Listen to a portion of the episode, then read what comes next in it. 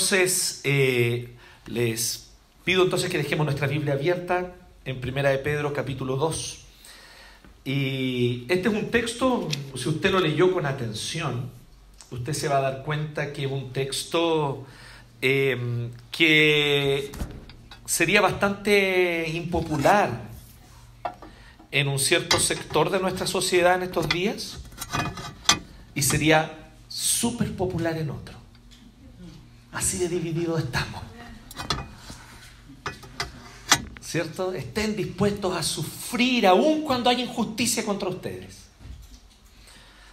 Lo que sin embargo me preocupa tremendamente es que en mucho de esto se asoman nuestros ídolos. Una patita por acá, una manito por acá, nuestros ídolos se empiezan a asomar en nuestras palabras, en nuestras discusiones, en nuestro... están en nuestro corazón, pero desde ahí fluyen. Y es notorio en varios sentidos. Es triste cuando, por ejemplo, las mismas personas que condenaban la violencia estatal de Venezuela hace unos meses, ahora la justifican, porque es aquí. Y las mismas personas que ciertamente cierto, eh, condenaban el, levantamiento y la revuelta popular en Venezuela hace unos meses, ahora aquí la encuentran total y absolutamente legítima. Y ahí entonces vemos que parece que el problema no es el texto bíblico, ¿no? Porque el texto bíblico no está hablando... ah, El texto bíblico aplica a todo, ¿no? Aplica a Corea del Norte o a la España franquista. ¿Me siguen? Aplica a, al- a la situación chilena actual y a la situación venezolana. Aplica para Bolivia y aplica para nosotros. Entonces, es una verdad universal que la palabra de Dios está diciendo. Y es una verdad universal para todo creyente en todas circunstancias.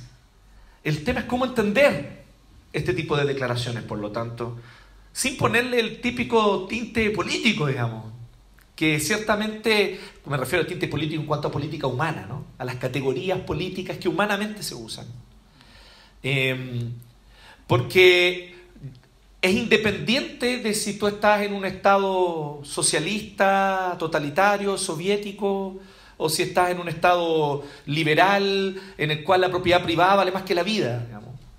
Eh, independiente de cuál sea el contexto en el cual tú te encuentres, esto que nos dice la palabra de Dios sigue siendo verdad para ti que eres creyente. Pero aquí también donde viene lo segundo que quiero decir a modo de introducción.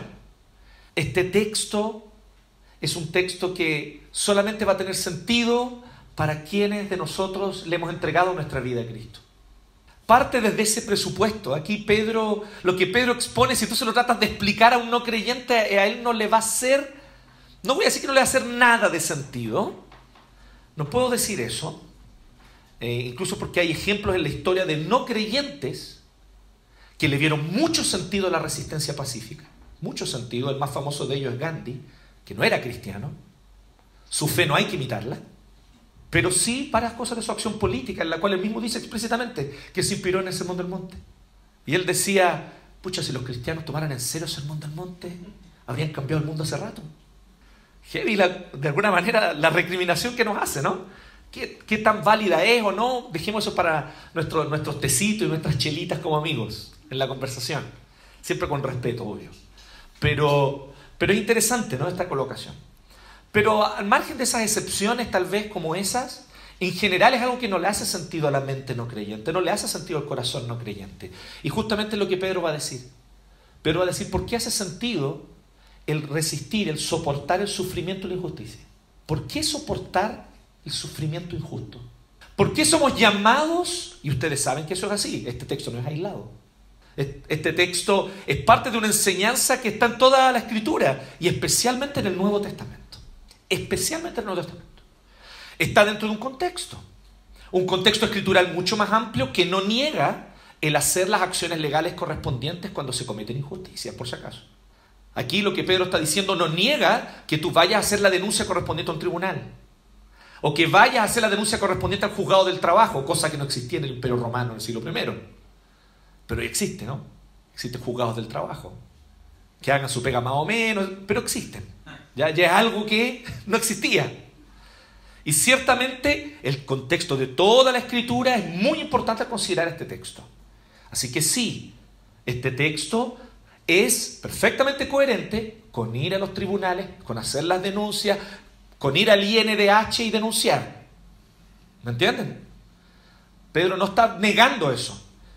Lo que él está hablando es cuál es la actitud personal del cristiano frente a la injusticia que él sufre. ¿Me siguen?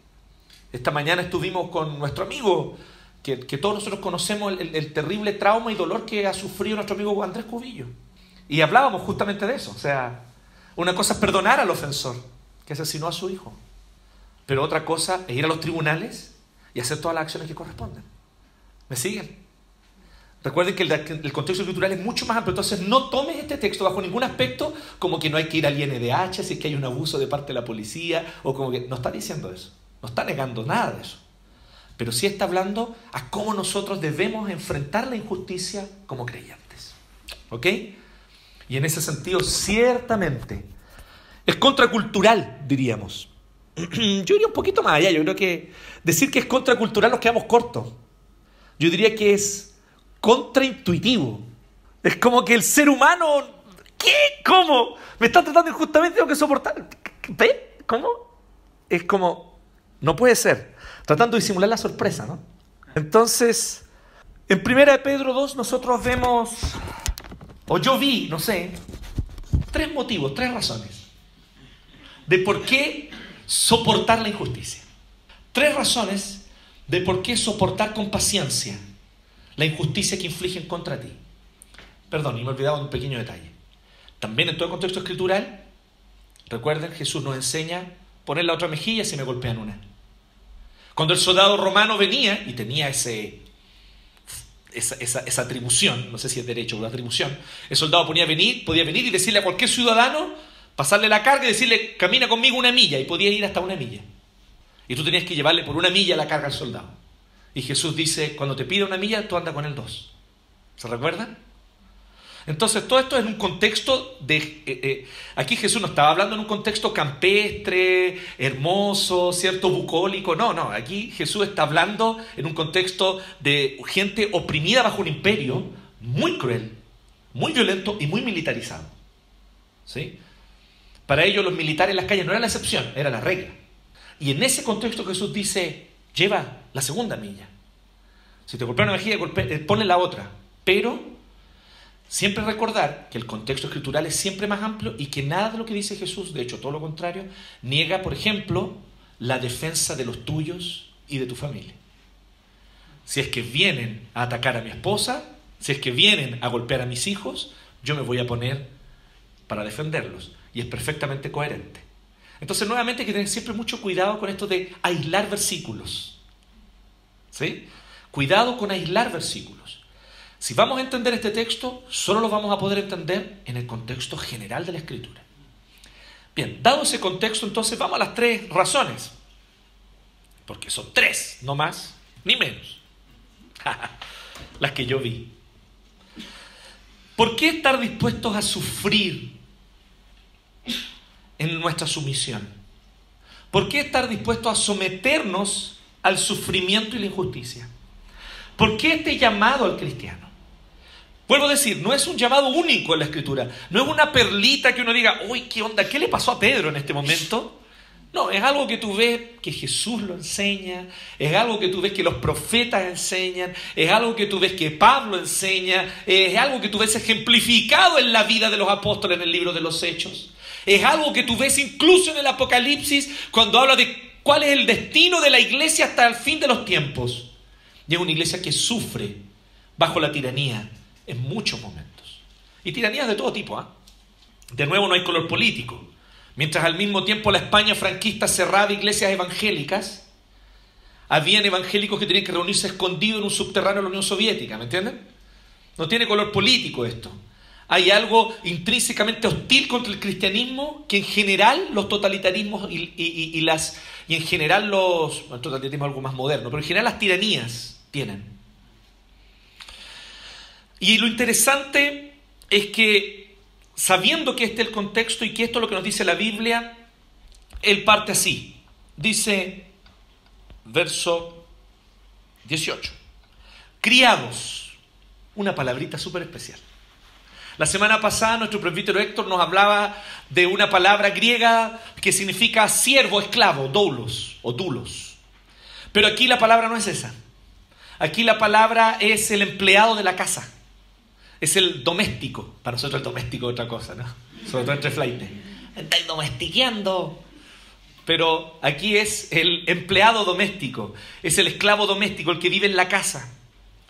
Y ciertamente es un tipo de dulos, no se contradice, no es que el dulo sea una cosa y esto es otro, no, sino que es parte de, dulo es una palabra más general para esclavo, pero aquí especialmente está hablando aquel que es el esclavo de la casa, y eso es súper interesante porque había un pequeño detalle en el imperio romano, el imperio romano ustedes saben que mucho del derecho actual se basa en los códigos romanos, y había, sin embargo, no todo es exactamente igual, hay cosas que han cambiado con los siglos, creo yo muchas de ellas para bien, muchas de ellas para bien, otras tal vez no han cambiado tanto.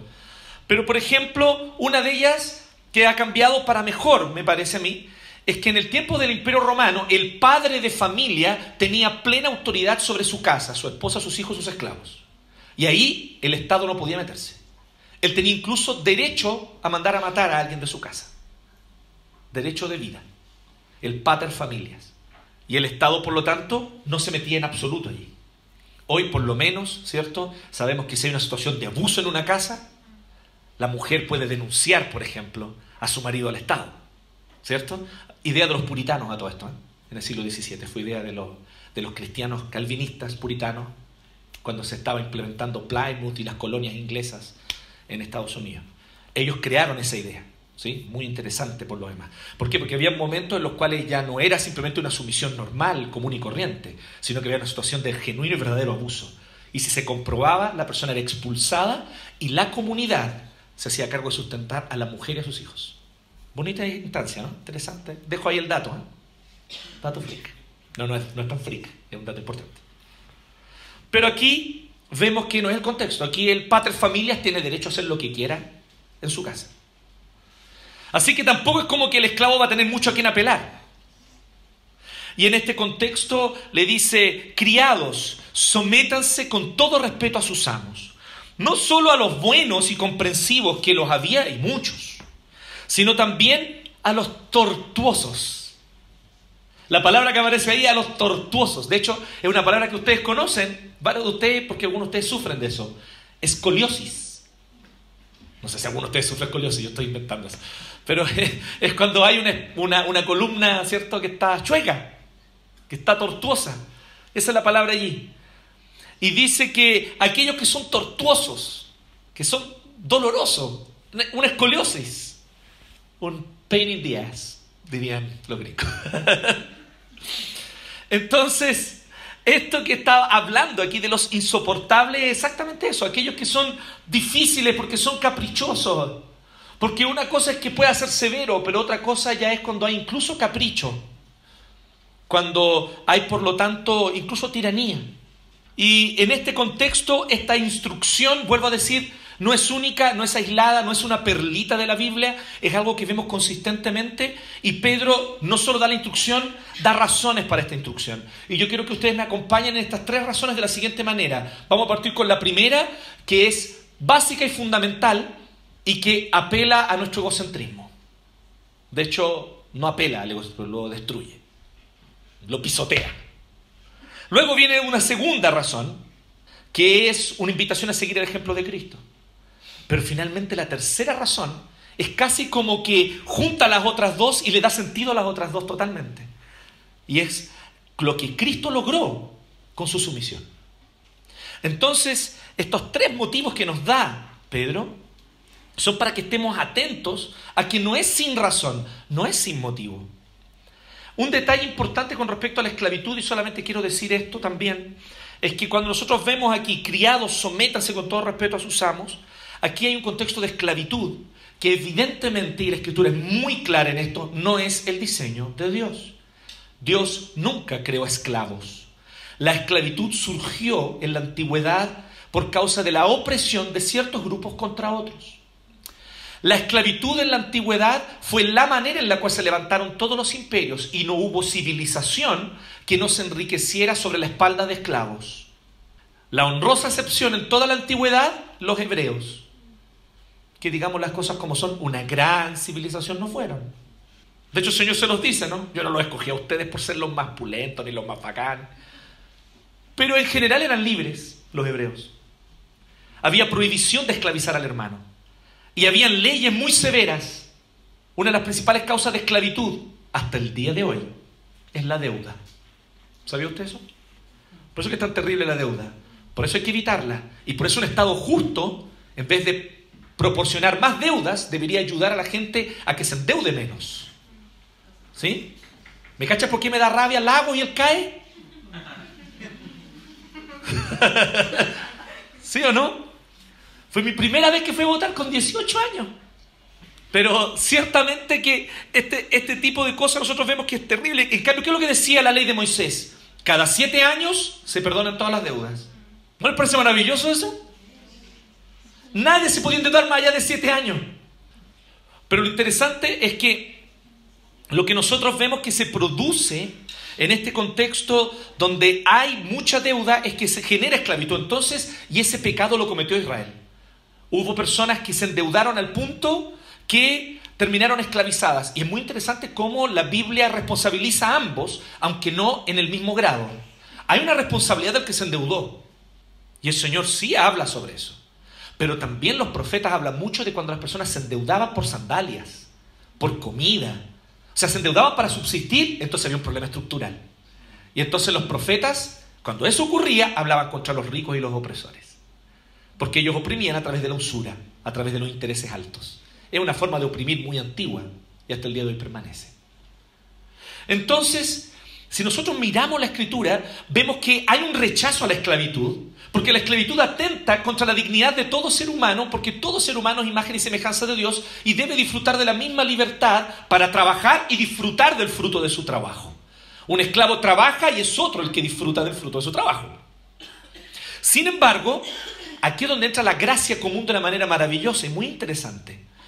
La esclavitud fue muy severa y muy terrible en los contextos egipcios, asirios, babilonios. Pero cuando llegan los romanos, que también tenían muchísimos esclavos, se habla de un tercio de la población del imperio eran esclavos. Un tercio de la población eran esclavos. Pero evidentemente es insoportable para cualquier civilización el vivir de una manera tan abiertamente contraria a la creación de Dios. Y la gracia común destelló algo de su luz en estos paganos. Y la institución de la esclavitud en el Imperio Romano tenía ciertas cosas distintas a la esclavitud que nosotros imaginamos. Por ejemplo, alguien podía someterse voluntariamente a ser esclavo. Un esclavo podía recibir dinero y podía guardarlo y ahorrarlo. Entonces personas se sometían voluntariamente porque en vez de quedarse sin trabajo y no tener sustento, era mejor hacerse esclavo por 10, 20 o 30 años porque iba a tener casi comida asegurada. E incluso podía tener alguna platita que podía juntar y después de 20 o 30 años siendo esclavo, podía no solamente ser libre, hacerse libre porque se hacía un contrato entre el señor y el esclavo, después de 30 años era libre, pero si además tenía el dinero juntado y ahorrado, podía comprar su ciudadanía romana. Cositas interesantes de la esclavitud en el contexto del imperio romano. Mi lectura es que después de siglos de opresión y esclavitud, evidentemente no hay civilización que aguante. Y de alguna manera el Imperio Romano tuvo que dar algunas cosas. Así que la esclavitud del tiempo del Imperio Romano era muy parecido a nuestros trabajos asalariados.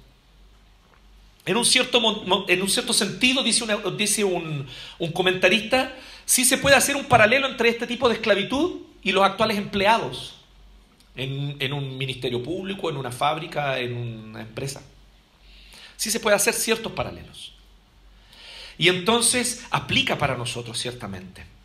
Así que esta es la exhortación, una exhortación absolutamente impopular, una exhortación no solo contracultural, una exhortación contraintuitiva. Sométanse con todo respeto a sus amos, no solo a los buenos y comprensivos, sino también a los tortuosos. ¿Por qué, Pedro? Primer, ¿por qué? Porque es digno del elogio que por sentido de responsabilidad delante de Dios se soporten las penalidades, aún sufriendo injustamente. Entonces en el 19, 20. Pero ¿cómo pueden ustedes atribuirse mérito alguno si soportan que los maltraten por hacer el mal? Obvio, si me maltratan por hacer el mal, evidente. En cambio, si sufren por hacer el bien, esto merece elogio delante de Dios. El primer motivo es porque esto agrada a Dios. La primera razón para que usted soporte con paciencia el trato injusto contra su persona es porque esto agrada a Dios. Vuelvo a decir, aquí el contexto no es tengo que defender a mi familia, tengo que defender a mis hijos, aquí el contexto soy yo. Yo y mi dignidad me siento sobrepasado. Pone la otra mejilla. Pero viene este soldado del imperio opresor y me hace caminar una milla y Jesús dice camina una segunda. ¿What? Porque esto agrada a Dios. La NBI pone una palabrita que a mí no me agrada mucho porque esto es digno de elogio. Es interesante porque no es eso la palabra griega. La palabra, esa, la palabra griega es gracia. Esto es gracia para Dios. Es heavy eso. Para Dios es gracia. Generalmente nosotros vemos la gracia de Dios hacia nosotros, ¿cierto? Pero aquí Pedro usa la palabra gracia para hablar de cómo nosotros alegramos el corazón de Dios.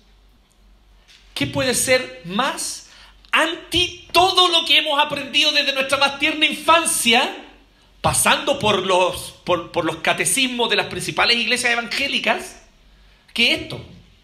Porque si hay algo que caracteriza nuestra cultura nuestra forma de pensar es el antropocentrismo, el centro en el hombre, el centro en el yo. Yo, mis metas, mis deseos, mi bienestar son el centro de la existencia. ¿Vale la pena los sacrificios si es que ellos van a traer beneficio para mí? Y serán agradables para mí. Y redundarán en bienestar para mi persona.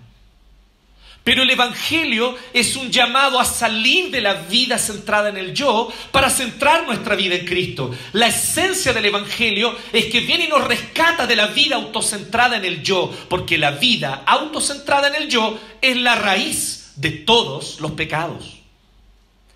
Todo pecado se origina en el, amar al yo por sobre amar a Dios y al prójimo. Por eso que Agustín dice que la raíz del pecado son los amores desordenados.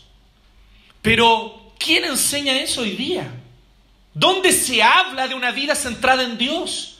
¿Dónde se habla de que es más importante agradar a Dios que agradar a uno mismo? Aunque la Biblia lo hable, pero ¿dónde? Ni siquiera en las iglesias hoy en día. No quiero cometer una generalización injusta, pero ustedes saben que tristemente en un gran sector evangélico cuyo centro es el yo. Tú eres un campeón. Despierta el campeón que hay en ti. Porque Dios quiere hacerte feliz. Con un concepto de felicidad infanto-adolescente, digamos, ¿no? Donde felicidad es que mis deseos se cumplan. Donde no hay ni un cuestionamiento a si mis deseos son pecaminosos o no. Así que si yo quiero nueva casa, la declaro. Si yo quiero nuevo auto, lo decreto. Y entonces, ¿qué mejor? Ir a Plaza Italia y decretar paz. No ha resultado mucho. Hasta ahora, no sé, no quiero ser escéptico. Pero, ¿se fijan lo que estamos hablando? Cuando nosotros hablamos de una, donde incluso la religión que debería elevarnos espiritualmente, estoy hablando en el sentido humano, ¿no? La gente humanamente entiende la religión como algo que te eleva espiritualmente, ¿cierto? Pero incluso eso es tan terrible, el, neoliberalismo, que hasta el evangelio se hizo neoliberal. Son tus necesidades y tus deseos el centro y ven a nuestra iglesia que tus necesidades serán satisfechas y la iglesia es como un supermercado. Y tú llegas allá y te están ofreciendo el producto preciso para que tú tengas trabajo. Yo conocí un compadre que dice que fue una iglesia. No voy a decir cuál es, porque tengo muchas ganas. Pero no lo voy a decir. Y él dice, qué bien, llegué a una iglesia reformada.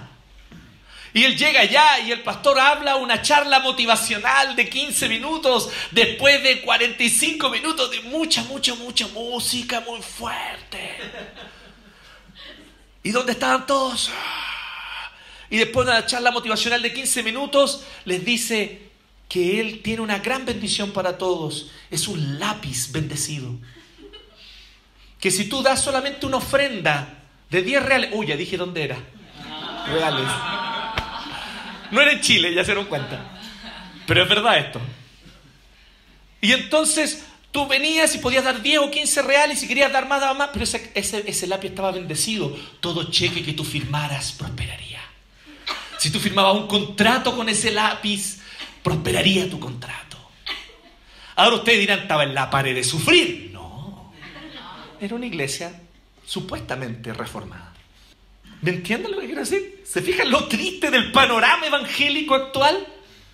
Entonces, evidentemente que a ti y a mí, millennials, yo me incluyo, ¿eh? 5 de febrero del 80, dice que millennials desde el 81, ah, un añito antes. A ti y a mí, como buenos millennials, nos impacta que el primer motivo de Pedro es un motivo que nos aplasta el yo. Lo pisotea y dice, ¿qué importa tu autosatisfacción? Dice, Haz esto porque agrada a Dios. El centro es Él. Haz esto porque agrada al Señor. Su gozo, su sonrisa son más importantes que la tuya y la mía. Este es el primer motivo. Y seamos honestos, para un creyente maduro este motivo sería suficiente. Pero no todos lo somos. Y Pedro es misericordioso y nos da dos motivos más. Él dice, después del 20 al 21, para esto fueron llamados. Segundo motivo, porque fuimos llamados. Para esto fueron llamados, porque Cristo sufrió por ustedes, dándoles ejemplo para que sigan sus pisadas. Es muy interesante porque dándoles ejemplo eh, tiene que ver con cuando los niños aprenden las letras y alguien viene y raya las letras en grande y los niños tienen que copiarlas dándoles ejemplo para que sigan sus pasos. Él no cometió ningún pecado, ni hubo engaño en su boca. Cuando proferían insultos contra él, él no replicaba con insultos. Lo que más hemos visto este último mes, insultos, sobre todo contra unos caballeros de verde. Cuando padecía no amenazaba, sino que se entregaba a aquel que juzga con justicia. Y este es el segundo motivo, porque fuimos llamados a imitar a Cristo. El primer motivo es porque agrada a Dios. El segundo, porque fuimos llamados a seguir a Cristo, a imitar a Cristo. Un pequeño detalle, perdón, que se me pasaba de lo primero. Eh, es importante observar la gramática. No es que a Dios le agrade que suframos. A Dios le agrade que hagamos el bien aún sufriendo. Solo un pequeño detalle gramático. ¿eh? No es que Dios se agrade de nuestro sufrimiento. Dios se agrade de que hagamos el bien y que aún sufriendo sigamos haciéndolo. Porque sabemos que no cualquiera hace eso, ¿no? Y sabemos que incluso humanamente ninguno de nosotros lo haría. Si no es el Espíritu Santo en nosotros, ninguno de nosotros lo haría. ¿Sí? Así que eso como el primer motivo. segundo, porque fuimos llamados a seguir a Cristo. Fuimos llamados a imitar a Cristo. Y lo que Él dice aquí es maravilloso porque implica entonces, de nuevo nos vuelve al Evangelio. Si el primer llamado del Evangelio es sal de tu vida autocentrada en el yo para centrar tu vida en Dios, ahora el llamado del Evangelio luego es enamórate, fascínate, apasionate por Cristo. ¿Se acuerdan cuando nosotros éramos adolescentes, cuando éramos ni tan adolescentes, ¿no?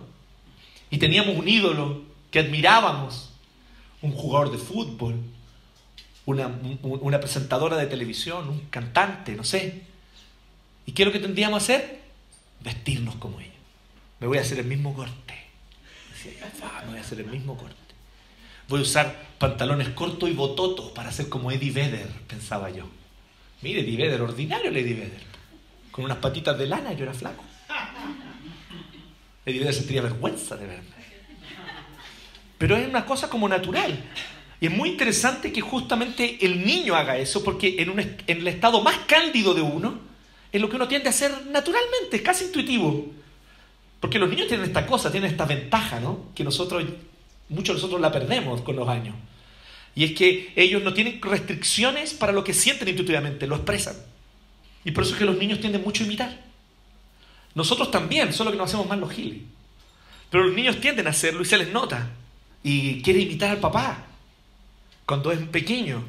Y si el papá usa un maletín, él también quiere tener un maletín para ser como el papá. Entonces es interesante cómo la admiración, la adoración está relacionado con la imitación. El segundo motivo para Pedro es, ¿has conocido a Cristo? Porque cuando le conocemos verdaderamente, no podemos sino llenarnos de admiración con Él. Nadie, absolutamente nadie, tiene la integridad, la firmeza de carácter y al mismo tiempo la compasión el amor, la ternura y la justicia de nuestro Señor Jesucristo. Como bien lo decía en su oración, me encantó un pequeño detalle, Mati, ¿cierto? La hermosura de Cristo. Qué hermoso es Cristo. Qué hermoso es Él. ¿Lo ves hermoso? ¿Lo has contemplado en su hermosura? ¿Has reconocido su hermosura? ¿No será que muchos de nuestros desenfoques en la vida cristiana es porque dejamos de admirarnos de Cristo? De su ser, de su carácter, ¿No será que muchas de nuestras confusiones y desenfoques en la vida cristiana tal vez podrían ser de manera muy sencilla reenfocados si es que le volviéramos a echar una leída a los evangelios?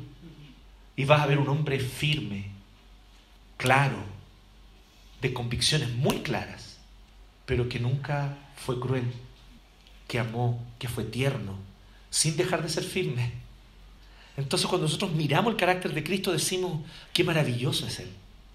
Y el Evangelio se trata de Cristo. La esencia del Evangelio, el centro del Evangelio es revelar a Jesucristo. ¿Por qué? Porque Jesucristo es Dios. Él es Dios, el creador, el soberano, el todopoderoso, el único Dios verdadero. Se hizo hombre, se hizo carne y habitó entre nosotros. Pero yo no quiero excusar nuestra pecaminosidad, ¿no? Pero yo digo, nos desenfocamos, ¿cierto? Y a mí me da rabia conmigo que me desenfoque de Cristo. Pero oye, le pasó a los discípulos estando Cristo ahí con ellos. Felipe en un momento le dice a Jesús, mira Jesús, estamos contigo, te creemos, bacán, súper bien, pero muéstranos al Padre y nos basta. ¿Conocen ese diálogo de Jesús? Con Felipe.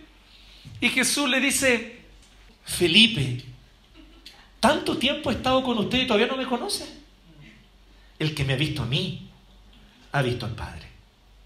La esencia del Evangelio es sacarnos de la vida autocentrada en el yo para que vivamos vidas centradas en Dios, porque son las únicas vidas con propósito.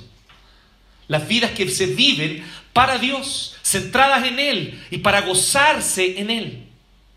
Pero ¿cómo entonces vivir para Dios? Dios mismo personalmente desciende a este mundo, habita entre nosotros, enseña, camina, sana, restaura, redime, libera a los prisioneros, liberta a los oprimidos y con su poder nos muestra también su gracia y su misericordia. Y siendo poderoso, pudiendo decirle a la tormenta que se calle, él guardó silencio cuando el imperio lo oprimió. Él guardó silencio cuando las fuerzas especiales del templo lo vinieron a buscar y el tipo estaba en el jardín orando. Ni siquiera era que Jesús estaba en la plaza de Jerusalén protestando. Estaba en el jardín orando y las fuerzas especiales fueron a buscarlo allá. si eso es, violencia estatal, si eso no es violencia estatal, entonces ¿qué lo es? ¿Me entiendes? Y lo fueron a buscar. Y él no abrió su boca. Y si él hubiese abierto su boca, habría deshecho toda la sarta de mentiras que dijeron contra él en ese juicio armado, en ese montaje. Cuando usted ve el nivel de los argumentos, son argumentos básicos, malos. Por eso, si Jesús dice dos, tres líneas y los deja callados a todos, ¿por qué no te defiendes, Jesús? Y él no, en silencio, como cordero, fue llevado al matadero. Si admiramos a Cristo, si realmente le adoramos, si nos decimos cristianos porque decimos que le amamos a Él sobre todas las cosas, imitémoslo a Él. ¿A quién estamos imitando? ¿A quién estamos imitando?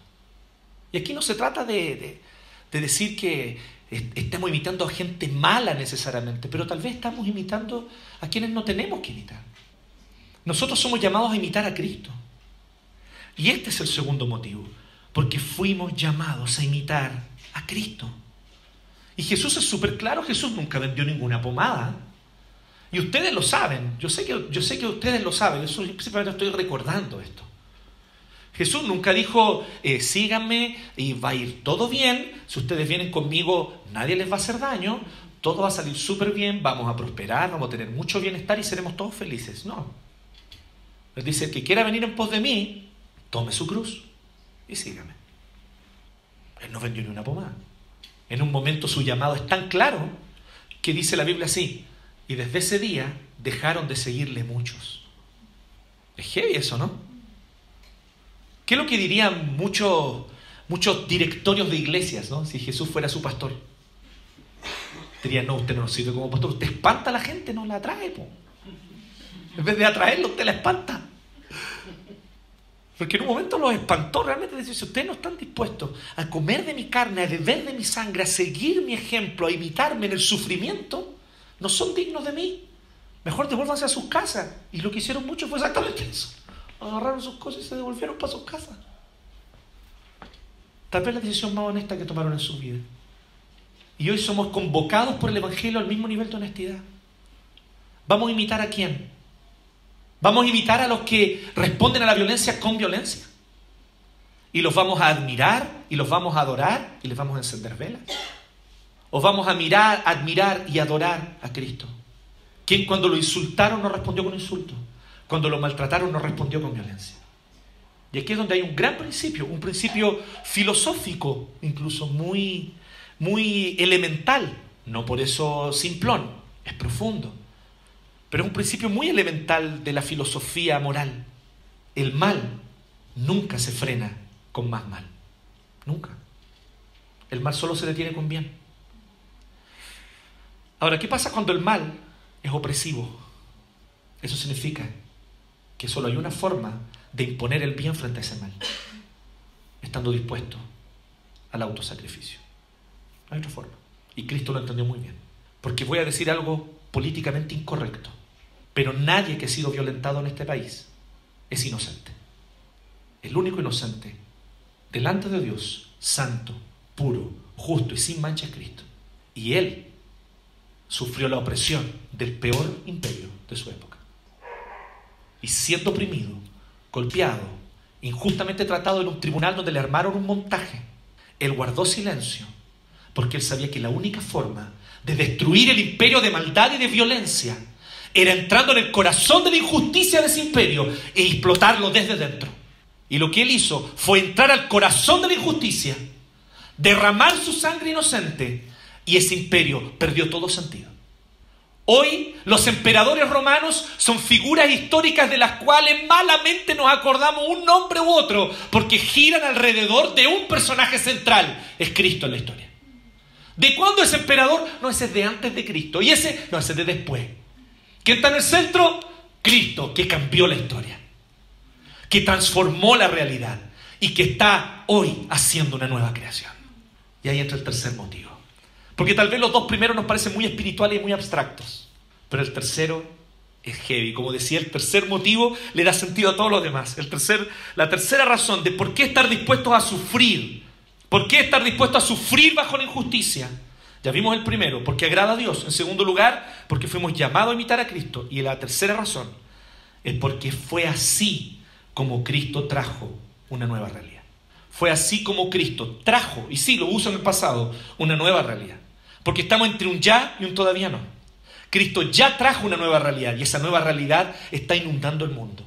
¿Y tú sabes por qué hay miles de personas marchando en las calles queriendo dignidad? Porque el concepto de dignidad proviene del cristianismo y proviene de esta verdad fundamental, que todo hombre y toda mujer es imagen y semejanza de Dios. No importando su origen étnico, social, no importando su color de piel, no importando la cantidad de cromosomas en su ADN, es imagen y semejanza de Dios. Rastrea el concepto de dignidad en la historia de Occidente y vas a ver que se origina allá. Porque antes no existía el concepto de dignidad. ¿Sabes cuál era el concepto que prevalecía en las sociedades paganas? El de honra. Si tú eres alguien que merece honra porque ha demostrado con su integridad y con su carácter que es digno de honra, entonces tendrías recién dignidad. Pero si eras alguien deshonroso, no mereces. No eres digno. la idea de dignidad universal, incondicional, simplemente por ser humano, es cristiana. Entonces podemos criticar mucho los movimientos, podemos criticar las maneras, podemos criticar muchas cosas y discutirlo y conversarlo en nuestras casas cada uno porque sé que todos tenemos una opinión muy importante que dar sobre esto. Y yo por ningún motivo quisiera que mi opinión prevalezca aquí porque sería súper canalla y súper injusto. Pero independiente de las opiniones sobre los temas puntuales, yo quiero decirte algo.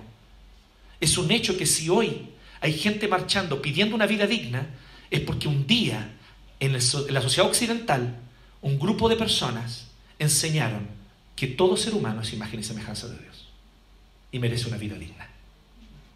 Y ese grupo de personas, ¿sabes quiénes fueron? Fueron aquellos que murieron devorados por fieras en circos romanos. Fueron aquellos que eran maltratados, perseguidos y no respondían con insulto al insulto. Fueron aquellos que cuando eran violentados soportaban en silencio y que cuando fueron condenados a morir iban cantando y orando hasta que el imperio no pudo más. Y un día se levantó Constantino, que muy cristiano no era, su mamá era, pero él no. Pero él vino y hizo, como era buen político, él dijo, si seguimos con esta matanza estamos destruyendo a nuestros propios ciudadanos. Simple lógica. Y por otro lado, ¿qué daño ellos nos han hecho? Fueron ellos los que adoptaron a todos nuestros bebés que nosotros tirábamos a la basura porque venían con defectos. Fueron ellos los que enseñaron a leer a todos los esclavos que nosotros no queríamos enseñarles a leer. Fueron ellos los que trataron con compasión a nuestros enfermos cuando nosotros nos arrancábamos de las ciudades por las plagas, ellos se quedaban a cuidarlos. El futuro de la civilización son ellos, no nosotros. Por lo menos eso Constantino se dio cuenta. ¿Me siguen lo que quiero decir? El soportar la injusticia trae una nueva realidad. Porque nunca el mal se frenó con más mal. El mal solo se frena y se detiene con el bien. Suena lindo, ¿no? Suena lindo sobre todo si yo soy un pastor que está en Estados Unidos y lo dice desde su antejardín, ¿no? Perdón, ah, mi pecado. Porque eso no es algo para decirlo cómodamente desde el balcón, ese es mi punto. Es algo para ir a vivirlo. Porque si tú vas a cuidar las heridas y a sanar a aquellos que han recibido perdigones, tú también vas a recibir uno. Si tú sientes que el Señor puso eso en tu corazón, hacerlo, hazlo. Pero sé un cristiano de verdad. Sé como Cristo y soporta lo que viene. Porque a ti no te van a tratar distinto. Como un primo mío que hace años lo metieron, lo agarraron los pacos, los carabineros. Y lo toman. ¡Ah, batalla! Pero si yo no estaba haciendo nada, yo estaba solamente acompañándome. No, no importa. Oye, oye, si yo soy presbiteriano, dijo. Como si el carabinero no importaba. Hoy sí, perdón. Ya, bueno, Calvino, la desobediencia civil, en realidad. No. Chao, para adentro la ayuda nomás y se fue con todos los demás. ¿Quieres ir a servir? ¿Quieres ir a mostrar el amor, la compasión de Cristo? Recuerda que, como Cristo, pues entonces. Como Cristo. Y está bien. Y está bien. Pero como Cristo, imitándolo en todo. Y sabiendo que es así como la realidad de una nueva creación vino a nuestra vida. Y vino a este mundo. Porque miren lo que dice. Dice el 24 y 25. El mismo en su cuerpo llevó al madero nuestros pecados. El mismo en su cuerpo, ese cuerpo dilacerado, ese cuerpo que fue castigado, que fue lleno de latigazos por el imperio opresor. En ese cuerpo Él llevó nuestros pecados. Fue un hombre injustamente oprimido por un imperio, el que nos dio el perdón de pecados a ti y a mí. Y ni un otro, ¿eh? Ni un otro. Él es el único. Para que muramos al pecado y vivamos para la justicia. Por sus heridas, ustedes han sido sanados. Pedro está hablando directamente de cómo nosotros tenemos salvación, de cómo es posible que nos gocemos en una vida eterna, de cómo es posible que hoy día tengamos esperanza. Y fue gracias a que alguien en silencio soportó la injusticia. Pero también es una invitación a ser parte de una nueva lógica. Y de una lógica tan extraña que nadie va a entender qué estáis haciendo y por qué estás viviendo de esa manera. ¿Qué tipo, qué estilo de vida es ese? Antes eran ustedes como ovejas descarriadas, pero ahora han vuelto al pastor que cuida de sus vidas. Es muy interesante porque la expresión ovejas descarriadas y pastor que cuida de sus vidas es una expresión que proviene de Jeremías, uno de los profetas del Antiguo Testamento, que hablaba que mi pueblo, decía el Señor, eran como ovejas sin pastor. Pero entonces el Señor promete, les daré un pastor que los pastoreará. Y la palabra pastor para nosotros, evangélicos, ¿cierto? Significa, ¿cierto?, el, el, el, presbítero docente, ¿cierto? Que, que es la función que yo debo cumplir aquí en nuestra congregación. El que predica, el que enseña, ese es el pastor. Para algunos es algo mucho más concreto, ¿no? Uno de los niños de nuestra iglesia le preguntó a su papá que si yo era el pastor, ¿dónde tenía las ovejas? pensamiento concreto de nuestros niños. ¿no? Es verdad que el tío Jonathan el pastor, sí. ¿Y dónde guardan las ovejas? Pregunta honesta, ¿eh? sincera. Pero para nosotros es un pastor. Pero el concepto de pastor ahí en Jeremías, y al cual está aludiendo Pedro, es el concepto de gobernante. Los pastores de Israel eran los gobernantes. Y el pastor de un pueblo era el rey, que junto con los gobernantes debía pastorear, o sea, guiar al pueblo hacia lo que es justo. Nos ha faltado un pastor en Chile. ¿eh? Y esto de todos los colores políticos lo han dicho. Así que no, que nadie me acuse de nada aquí. Tengo amigos de ultra para, los, todos lados. ¿eh? De ultra para acá y ultra para allá. Muchos desacuerdos. Pero hay cosas en las que, algunos, en las que todos coinciden. Una de ellas es ha faltado pastoreo en Chile, en este sentido, en el sentido bíblico de la palabra pastoreo. Ha faltado liderazgo claro de quienes gobiernan. Hacerse cargo. Y ha faltado eso. Y tal vez seguirá faltando. Pero tú y yo pertenecemos a otra patria. Tú y yo aquí somos peregrinos y extranjeros. Enviados a esta patria a servir. Enviados a este Chile a servir y a mostrar la gloria del verdadero rey que pronto vendrá, pero que mientras Él no aparece públicamente, somos nosotros sus manos y sus pies, somos nosotros sus bocas, y son nuestros deditos, estos deditos, son llamados a ser los dedos de Cristo, cuando escribimos ahí el estado de Facebook. Solemne llamado tenemos, ¿o no? Entonces pastoreemos los corazones, consolémoslo, hablemos de esperanza y hablemos de verdadera justicia, la que la Escritura dice. Evitemos las polarizaciones que solo dañan, tergiversan, hieren, excluyen. Y empezamos a funcionar en esta lógica que dice Pink Floyd, ¿no? Us and them. Nosotros versus ellos. Nosotros versus ellos. La lógica del nosotros versus ellos destruye toda sociedad. Tiene que haber solo un nosotros. Solo un nosotros.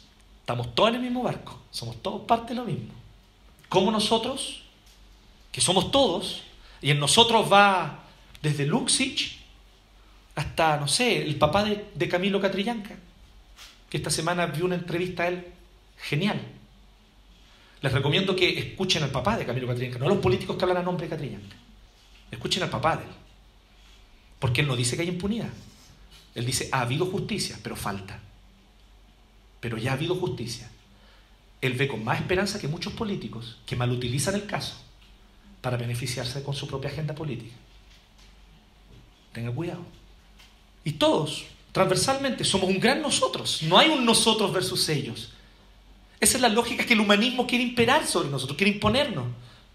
Porque todo humanismo es moralista y todo humanismo se basa en la autojusticia y el Evangelio destruye el moralismo y el Evangelio aplasta la autojusticia. Se acabó autojusticia. El Evangelio es lo más democrático que existe. No hay justo ni aún uno. Por cuanto todos pecaron. ¿Y cómo son justificados todos? Mediante la fe en Jesucristo. No importa el origen social, étnico, racial, todo el que cree en Cristo es salvo. Aunque sea saqueo, el que se enriqueció ilícitamente trabajando para el imperio y oprimiendo a su propio pueblo. O el celote que al lado de la cruz, después de haber cometido un atentado violento contra el imperio romano, estaba colgado al lado de Jesús. Pero en ese momento le dice, acuérdate de mí cuando vengas en tu reino. Luché toda mi vida por una causa y me di cuenta que no me llevó a nada. Pero hoy te veo a ti, aquí, en silencio, entregando tu vida. Y quiero estar contigo. ¿Y qué le dice Jesús en esa hora? De cierto te digo que hoy estarás conmigo en el paraíso. ¿Le mostraríamos una gracia así a un senderista? ¿A un anarquista radical que recibió un instructivo desde España de cómo armar una bomba para causar caos social. Estoy hablando de un caso real, esto, ¿eh? solo no puedo decir el nombre. Cuando ese amigo que participó del caso bomba viene y me dice, tengo un peso en mi conciencia, necesito confesarle a alguien algo, me dijeron que tú eres pastor, ¿me puedes escuchar? Tengo muchas cosas que recriminarle a ese compadre. Pero en ese momento a mí me toca hacer la boca de Cristo y decirle, vete y no peques más. De cierto te digo, si crees en el Señor y hoy mismo tu vida se termina, estarás con Él en el paraíso. Cristo tenía cobradores de impuestos entre sus discípulos y celotes. Po. Por algo hay uno, ahí está Judas, el Iscariote, y está Judas el celote, que el otro Judas, el bueno. Pero no porque era celote, sino porque se convirtió. Jesús tenía de todo. Esa, esa, esa, amalgama de discípulos de Jesús era muy extraña. ¿Y no es acaso la amalgama extraña que tenemos nosotros aquí? Tal vez uno de los grandes pecados de la iglesia evangélica en los últimos años es que se ha ido volviendo cada vez más homogénea, cada vez más clase media aspiracional. Y de repente el Señor nos dice, está bien, si eres de ese contexto, bien, sirve al Señor. Pero no tenemos por qué pensar todos con esa lógica, no tenemos por qué ser todos y provenir del mismo origen, no tenemos por qué todos pensar lo mismo. Cómo nuestras ideas son confrontadas, cómo nuestras historias son confrontadas con otros. Cristo trae una nueva realidad y esa nueva realidad está presente hoy en la iglesia. En esta iglesia, sí, imperfecta, llena de pecados, defectos, que hace muchas cosas a media y hace muchas otras cosas mal hechas. Pero es la iglesia de Cristo, la que Él amó y la que Él salvó por gracia y la que Él usa por el poder de su espíritu y no por la integridad tuya y mía. Que ciertamente es poca nuestra integridad, si es que es nula. Pero es el poder del Espíritu Santo que nos hace ser parte de la historia, de una historia gloriosa y de una historia cuyo final ya lo conocemos. Si Cristo viene al final de todo esto. Esto, esto se acaba, se acaba el juego, se van todos para la casa. Y el que no creyó y no se arrepintió, se va al lago de fuego. Y el que creyó y se arrepintió, aunque sea ese tipo de personas que tú odias, pero si creyó y se arrepintió, va a estar allí en ese reino contigo. Gozando de la misma bienaventuranza y de la misma vida eterna que tú. Porque es por gracia. Y ese reino viene pronto, es un reino real, concreto. Cuando chicos a mí me dijeron así, oye, el problema del marxismo es que el marxismo habla de que quiere traer el cielo a la tierra, mientras que el cristianismo nos enseña de que nosotros nos vamos al cielo. Y yo, oh, después empecé a leer la Biblia y dije, no, es el Evangelio el que enseña que el cielo viene a la tierra. Es el reino el que enseña eso. Es Cristo el que enseña eso. Ese dualismo de que cuando nos morimos somos libertados, nuestra alma se libera de la cárcel del cuerpo y se va al cielo, eso es puro paganismo platónico, no es bíblico. El problema del marxismo no es ese, el problema del marxismo es que quiere traer el cielo a la tierra centrado en el hombre. Así que ese proyecto está destinado al fracaso como todo proyecto antropocéntrico, sea liberal, neoliberal, capitalista, si está centrado en el hombre, está destinado al fracaso. Pero nosotros creemos en un reino cuyo rey es Cristo. Y Él pronto viene y traerá nuevo cielo, nueva tierra, una nueva realidad. Y ya esa nueva realidad está presente. A través de su muerte, porque Él cuando fue al madero, Él no solo murió, sino que Él en su cuerpo eliminó mató la antigua creación. Y cuando Él resucitó al tercer día, Él se levantó con un nuevo cuerpo que ya no se afecta más por la corrupción, ni la muerte, ni la enfermedad, porque es el nuevo cuerpo de la nueva creación. La nueva creación ya surgió en la historia y salió de esa tumba al tercer día, es Cristo. Y por lo tanto, cuando Él vuelva, esa nueva creación lo inundará todo. Y estamos aguardando, no un aguardar pasivo. Aguardamos mientras servimos, trabajamos, luchamos por la justicia pero es una lucha de paz, de pacificadores. Bienaventurados los pacificadores. Es una lucha donde no se responde el mal con mal, sino que cuando viene el mal, respondemos con bien. Y no siempre el resultado es el que uno esperaría. A veces hay sacrificios en el camino. Pero tal cual como ocurrió en la antigüedad, también sigue ocurriendo el día de hoy. Si un creyente, por servir fielmente a Cristo, derrama su sangre, esa sangre es semilla, es semilla de un nuevo reino.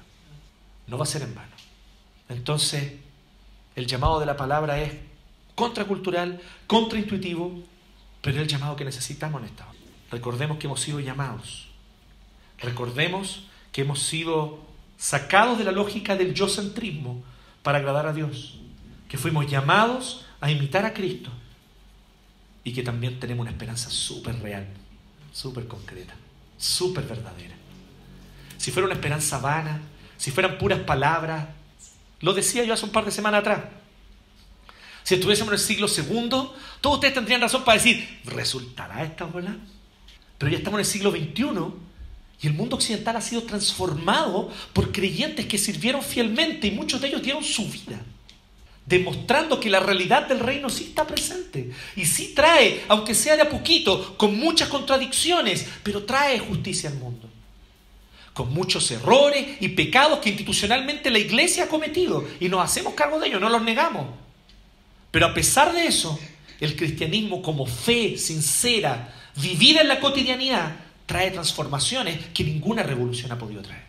Sigamos firmes en este reino. Sigamos firmes. Porque el reino vence al final. No nos dejemos desanimar. No desistamos. Sigamos amando. Sigamos no respondiendo con insulto al insulto. Sigamos poniendo la otra mejilla. Sigamos caminando la segunda milla. Porque el reino pronto viene. Oremos.